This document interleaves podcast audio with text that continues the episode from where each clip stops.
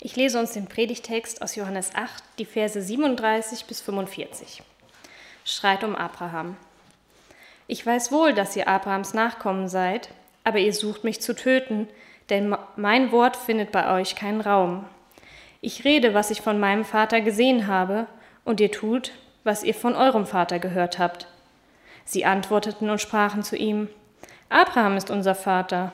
Spricht Jesus zu ihnen, wenn ihr Abrahams Kinder wärt, so tätet ihr Abrahams Werke. Nun aber sucht ihr mich zu töten, einen Menschen, der ich euch die Wahrheit gesagt habe, die ich von Gott gehört habe. Das hat Abraham nicht getan. Ihr tut eures Vaters Werke. Da sprachen sie zu ihm, wir sind nicht aus Hurerei geboren, wir haben einen Vater, Gott. Jesus sprach zu ihnen, Wäre Gott euer Vater, so liebtet ihr mich. Denn ich bin von Gott ausgegangen und komme von ihm. Denn ich bin nicht von mir selbst gekommen, sondern er hat mich gesandt. Warum versteht ihr meine Rede nicht? Weil ihr mein Wort nicht hören könnt. Ihr habt den Teufel zum Vater, und nach eures Vaters Begierden wollt ihr tun. Der ist ein Mörder von Anfang an und steht nicht in der Wahrheit, denn die Wahrheit ist nicht in ihm. Wenn er die Lüge redet, so redet er aus dem eigenen, denn er ist ein Lügner und der Vater der Lüge. Weil ich aber die Wahrheit sage, glaubt ihr mir nicht. Ja, ich grüße euch alle auch ganz herzlich, die ihr hier seid und die ihr zugeschaltet seid. Freue mich, dass ich heute hier sein darf. Hm, ich freue mich heute auch auf die Predigt und den spannenden Text. Ähm, ich habe dem Gerd gesagt, ich gehe einfach weiter im Johannesevangelium in der fortlaufenden Lesung, die wir hier zur Predigt haben. Ähm, ja, und äh, habe dann gleich wieder so ein dickes Brett als Predigtext bekommen. Ja, hm, aber hilft nichts, da müssen wir jetzt irgendwie durch. Und äh, ich hoffe, dass ich, wenn ich vielleicht auch nicht alle Aspekte, die in diesem Text drinstecken, äh, beleuchten kann oder vielleicht auch richtig deutlich machen kann, dass vielleicht der ein oder andere Aspekt äh, für den einen oder anderen ja etwas äh, sein kann, was ihn weiterbringt im Glauben. Das wäre so ein bisschen mein Anliegen und meine Hoffnung, die ich mit dem Text und mit der Predigt heute hier verbinde. O Herr, lass dein Wort nicht dadurch vergeblich sein, dass wir es kennen und nicht lieben, dass wir es hören und nicht tun, dass wir ihm glauben und nicht gehorchen. Öffne uns die Ohren und das Herz, dass wir dein Wort recht fassen und tun. Amen. Wahrheit und Lüge so habe ich die Predigt überschrieben. Wahrheit und Lüge, große Themen. Aber das ganz große Thema des Johannesevangeliums ist ja der Glaube an Jesus Christus. In Johannes 20, Vers 31 bekommen wir das ganz deutlich gesagt. Seite um Seite, Kapitel um Kapitel führt Johannes uns vor Augen, dass Jesus Gott ist. Er stellt klar, dass Jesus der Messias, der Sohn Gottes ist und dass ihm geglaubt werden muss. So habe ich meine letzte Predigt hier im Vereinshaus angefangen. Ist schon eine ganze Weile her. Es ging um die ersten Verse in Johannes Kapitel 7. Und als ich mir das in der Vorbereitung nochmal so angeschaut habe, habe ich gedacht, ja, auch heute kann ich eigentlich wieder genau so anfangen. Das große Thema des Johannesevangeliums ist der Glaube an Jesus Christus. Jesus diskutiert dabei in unserem Text mit den Juden. Es sind dabei immer noch dieselben Gesprächspartner wie im Abschnitt davor. Das heißt, das geht direkt ineinander über. Wir hören im heutigen Text die Fortsetzung der Diskussion. Diese ganze Auseinandersetzung, in der sich Jesus dabei befindet, ist höchst unangenehm. Sie ist deshalb unangenehm, weil Jesus sie nicht etwa mit irgendwelchen heidnischen Philosophen, fremden Leuten oder Gottesleugnern führt, sondern ausgerechnet mit denjenigen aus dem jüdischen Volk, die uns von ihrer grundsätzlichen Einstellung einfach auch besonders nahe stehen.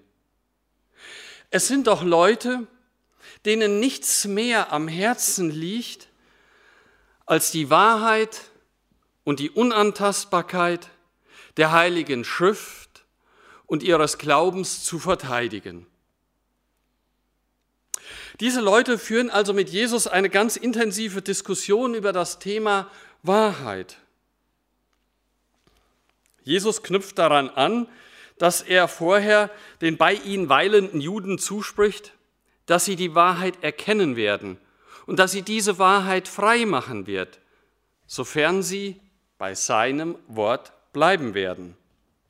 Unmöglich, meinen daraufhin die Juden. Wir sind doch schon frei.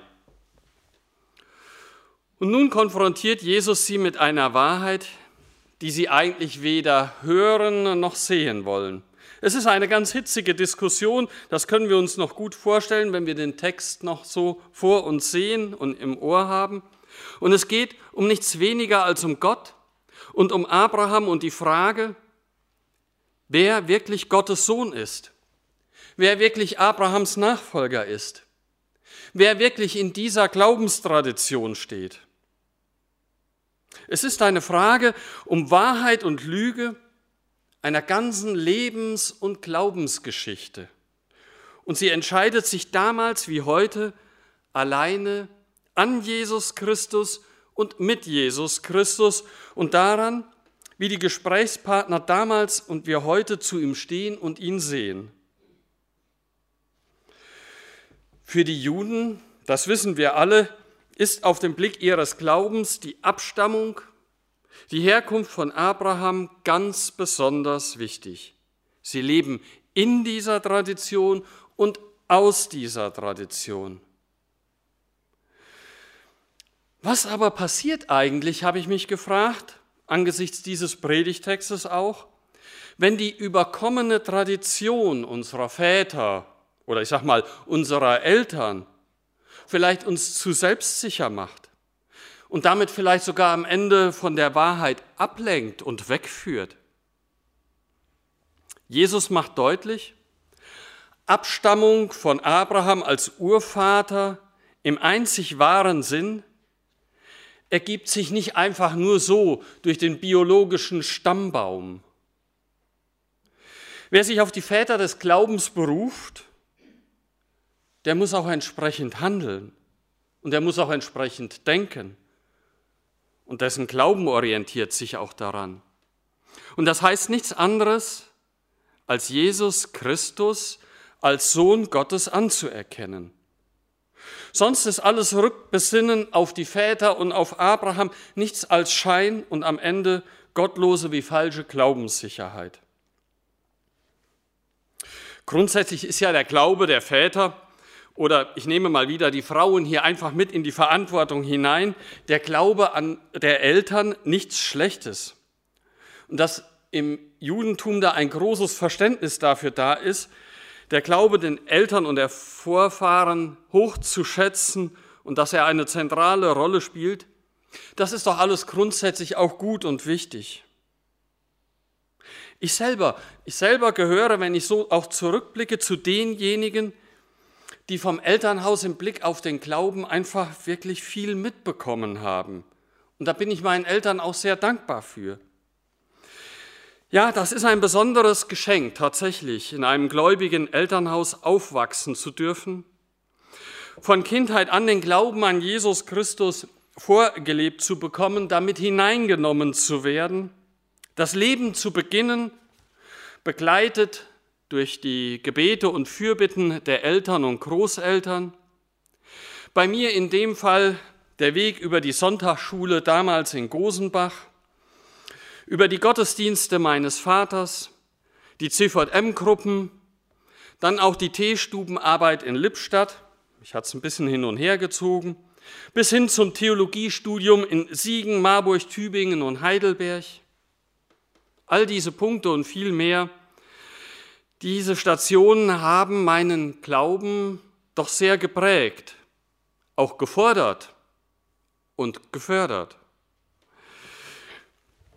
Und zusammen, ja, mit meiner Frau stehen wir nun schon seit über 20 Jahren selber in der Verantwortung, diesen Glauben an unsere Kinder wieder weiterzugeben.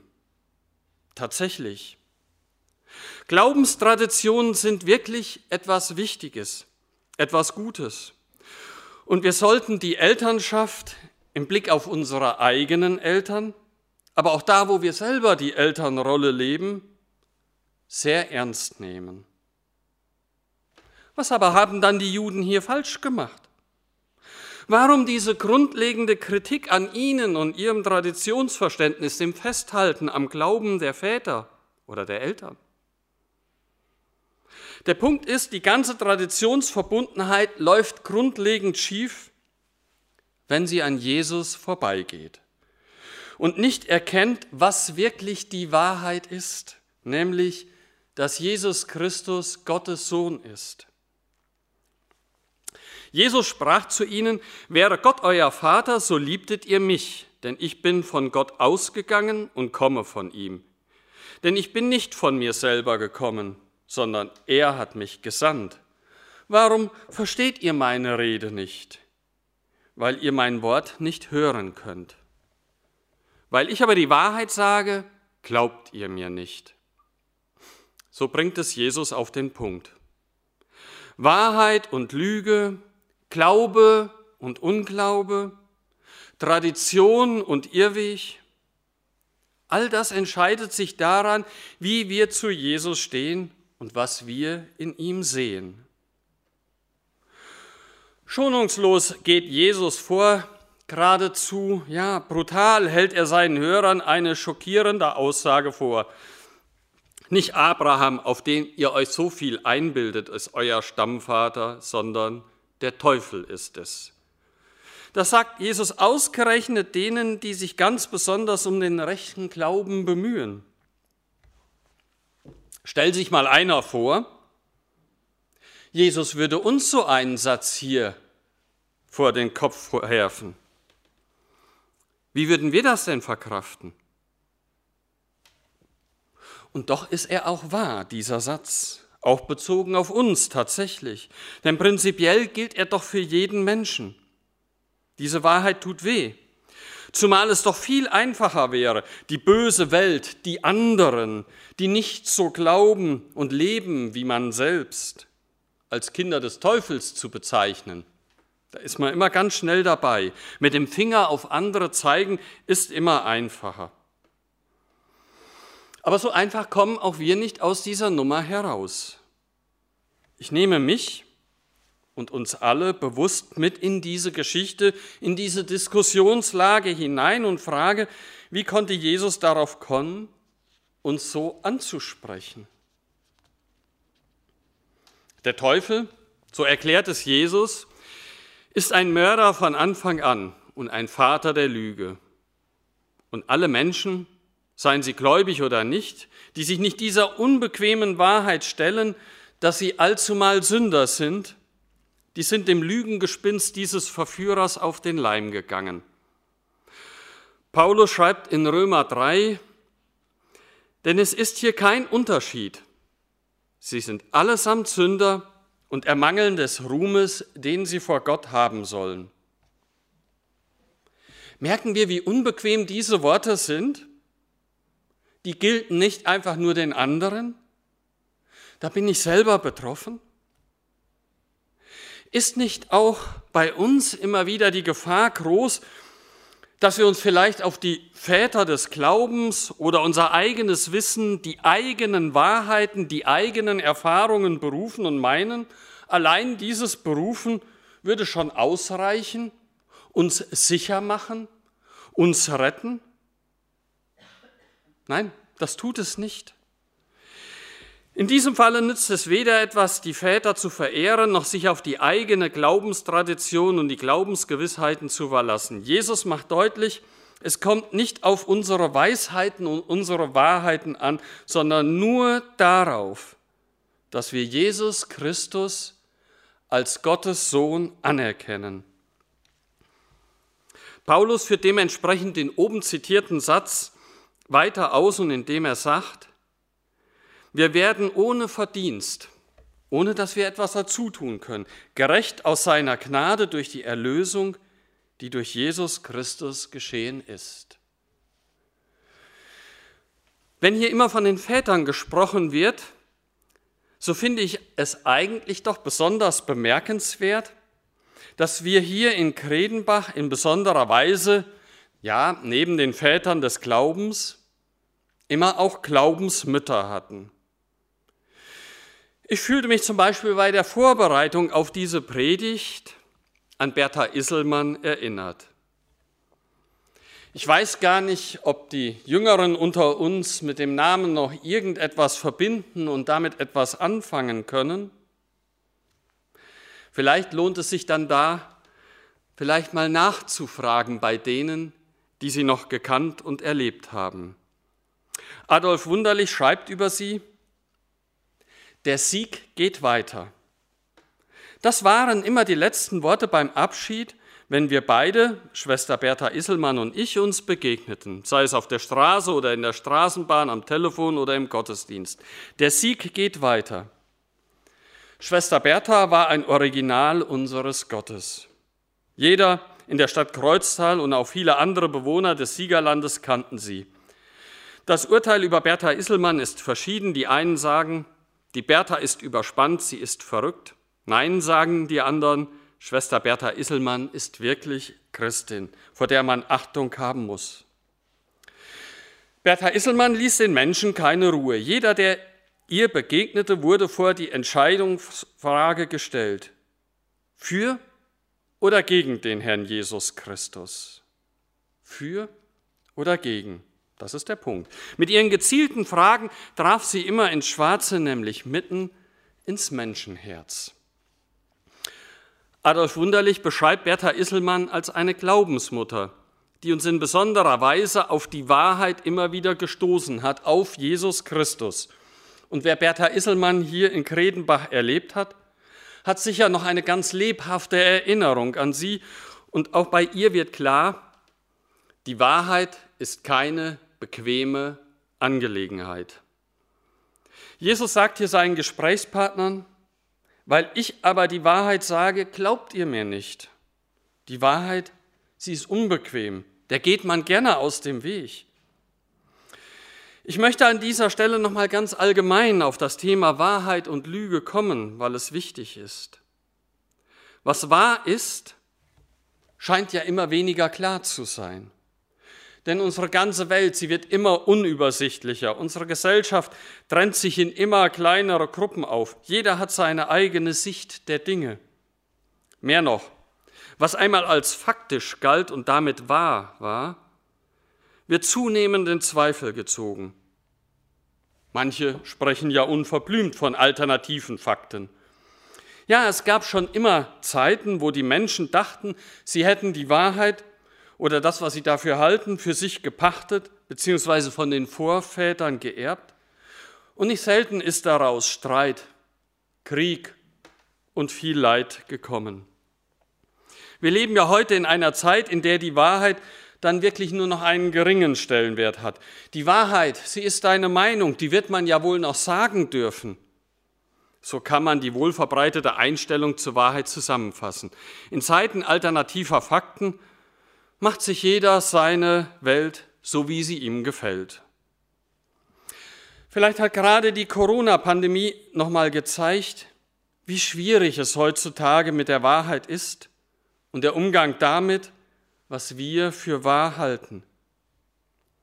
Wie schnell wird die eigene Meinung hier da zur absoluten Wahrheit gesetzt? Wahrheit, Verschwörungstheorien, Lügen gehen munter durcheinander und am Ende weiß man nicht mehr, was wirklich wahr ist. Und in der hitzig geführten Diskussion um das, was wahr und richtig ist, geht der Riss dann mitten durch die Gesellschaft, mitten durch die Gemeinden, mitten durch die Familien. Man sollte doch meinen, dass man dann wenigstens vernünftig und sachlich darüber reden kann und sich austauschen kann über das, was vielleicht wahrhaft solidarisch ist. was die Nächstenliebe gebietet und was die Freiheit fordert und fördert. Was ist Wahrheit? So brennend wichtig ist diese Frage, die unser Predigtext aufwirft, und wir merken das heute so spürbar. Die Relativierung der Wahrheit zur bloßen Meinung ist in Zeiten von Fake News und alternativen Fakten längst mitten in unserer Gesellschaft und auch in unseren Gemeinden angekommen. Wer will da denn noch einen Standpunkt einer absoluten Wahrheit vertreten? Wie soll man sich denn da noch zu Jesus bekennen, ohne dass das nur als eine Meinung unter vielen gesehen werden kann? Und am Ende geht es auch in den Gemeinden oft weniger um die Wahrheit als um das Recht behalten wollen. Wahrheit ohne Liebe, das ist Rechthaberei. Wahrheit und Lüge, wie stehen wir dazu und wie können wir wirklich wissen, wie wir zur Wahrheit kommen? Ich frage nochmal, was ist Wahrheit? Und vor allem, was ist denn Wahrheit im Bereich des Glaubens? Haben wir es bei unserem Glauben tatsächlich mit der gleichen Wahrheit zu tun wie ein Mathematiker zum Beispiel, der eins und eins zusammenzählt? Wer über die Existenz von geistlicher Wahrheit nachdenkt, hat verschiedene Möglichkeiten herauszufinden, was wahr ist. Entweder mit Logik oder Verstand oder mit Hinzunahme von Berichten anderer Menschen, die durch Offenbarung die Wahrheit erkannt zu haben scheinen auch wenn diese Berichte immer wieder zu prüfen sind. Eine andere Möglichkeit ist die eigene Erfahrung. Auf unterschiedlichen Wegen kann man sich Gott öffnen, um seine Existenz zu erfahren, als Wirklichkeit und Wahrheit zu erfahren. Aber auch diese Art ist mehr als reine Mathematik. Denn wer oder was begegnet mir und was teilt es mir mit? Die Wahrheit oder die Unwahrheit? Und in welchem Bereich des Glaubens was? Ist das, was sich für mich gut anfühlt, auch das Richtige für mich? Ist das, was ich von meinen Vätern übernommen habe, auch das Richtige? Ich glaube, für uns Christen ist der Kern des Glaubens und der Wahrheitsbegriff etwas anderes. Wir glauben an Jesus Christus, der von sich selber gesagt hat, dass er die Wahrheit ist. Johannes 14, Vers 6. Jesus Christus hat nach der Bibel als Gott und wahrer Mensch auf der Erde gelebt. Jesus Christus ist nach der Bibel also nicht eine Wahrheit unter vielen Wahrheiten oder eine Teilwahrheit, wo andere Wahrheiten dazukommen, sondern die Wahrheit in Person. Es gibt also einen Weg der Beziehung um mit der Wahrheit in Kontakt zu treten. Wir als Christen wissen zwar nicht alles und schon lange nicht alles richtig, aber wir können immer auf den verweisen, der die Wahrheit ist. Wir haben mehr zu bieten als die eigene Erkenntnis oder die eigene Meinung. Wir können Menschen einladen, die Wahrheit selber herauszufinden. Probier es aus mit diesem Jesus. In einer Beziehung mit dem lebendigen Gott, in der Beziehung mit der Person Jesus Christus, kann man erfahren, was wirklich wahr ist, was wirklich trägt, was wirklich greift. Durch Jesus Christus und nur durch ihn wird die Wahrheit greifbar und lebendig.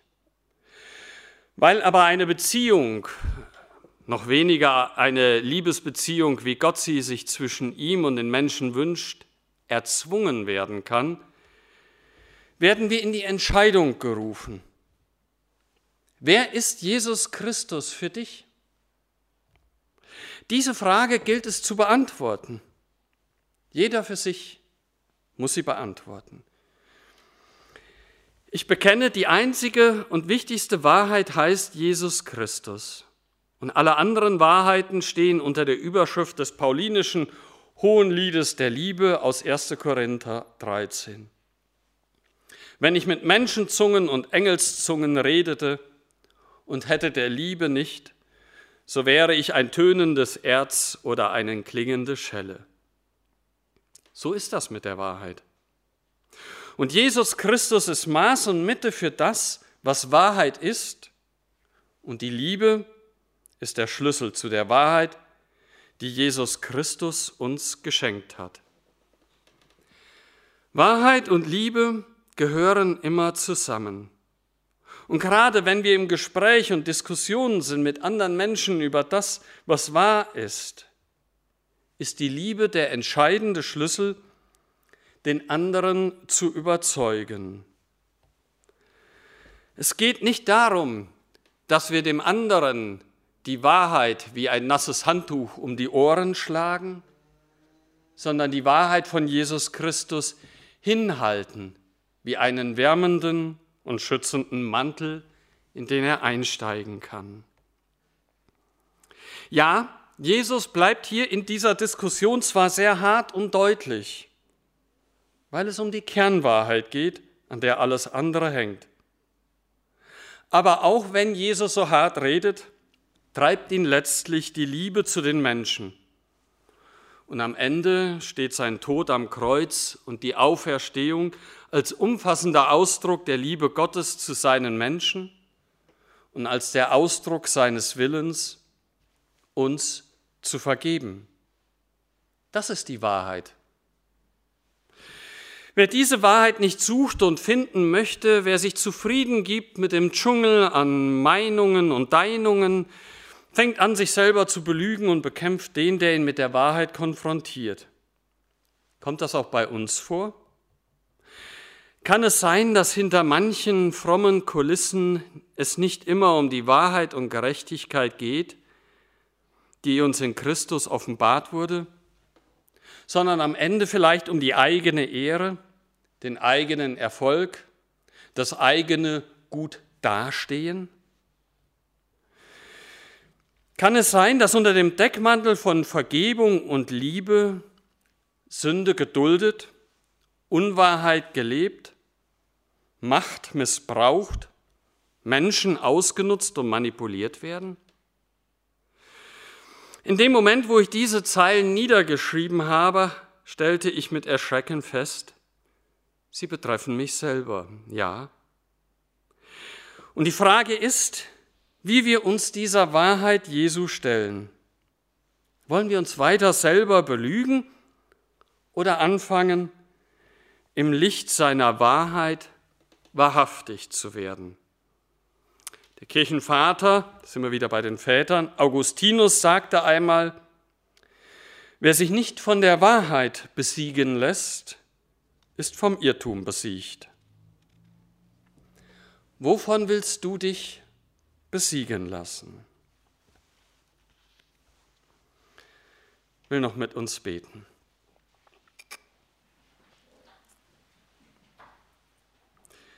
Herr Jesus Christus, wir danken dir, dass du nahe bist, dass du um uns herum bist, dass du uns kennst und um unsere Situation weißt. Du lässt uns nicht im Dunkeln der Lüge sitzen, sondern kommst zu uns herein mit deinem hellen Schein der Liebe und Wahrheit. Wir danken dir, dass du uns hörst, wenn wir zu dir rufen. Wir danken dir, dass du an uns handelst und uns gestalten willst nach deinem Bild, damit du uns gebrauchen kannst als deine Mitarbeitern, als Fackeln und Lichter in einer dunklen und orientierungslosen und hilflosen Welt. Gib uns den Mut und die Kraft für Veränderungen in unserem Leben nach deinem Willen. Hilf uns frei zu werden von allem, was uns gefangen hält, damit dein Licht der Wahrheit auch das tiefste Dunkel der Lüge erhellen kann. Herr unser Gott, mit unserem Gebet legen wir dir all die Menschen ans Herz, um die wir uns mühen und um die wir Sorgen haben. Wir bitten dich für die Menschen, die in Nöten sind, sei es durch die aktuelle Pandemie oder auch durch Hunger und Krieg, Armut und Flucht, Krankheit und Tod. Dass ihnen aus dieser Not geholfen werde, dass Jesus Christus, der alles heilt, auch ihre Dunkelheit erleuchte und ihnen Kraft und Hoffnung schenke. Schenke uns immer wieder offene Ohren, um zuzuhören, offene Augen, um zu sehen, offene Hände, um zu helfen und offene Lippen mit dem rechten Wort zur rechten Zeit, damit wir anderen den Weg zu deinem unvergänglichen Licht zeigen dürfen. Amen.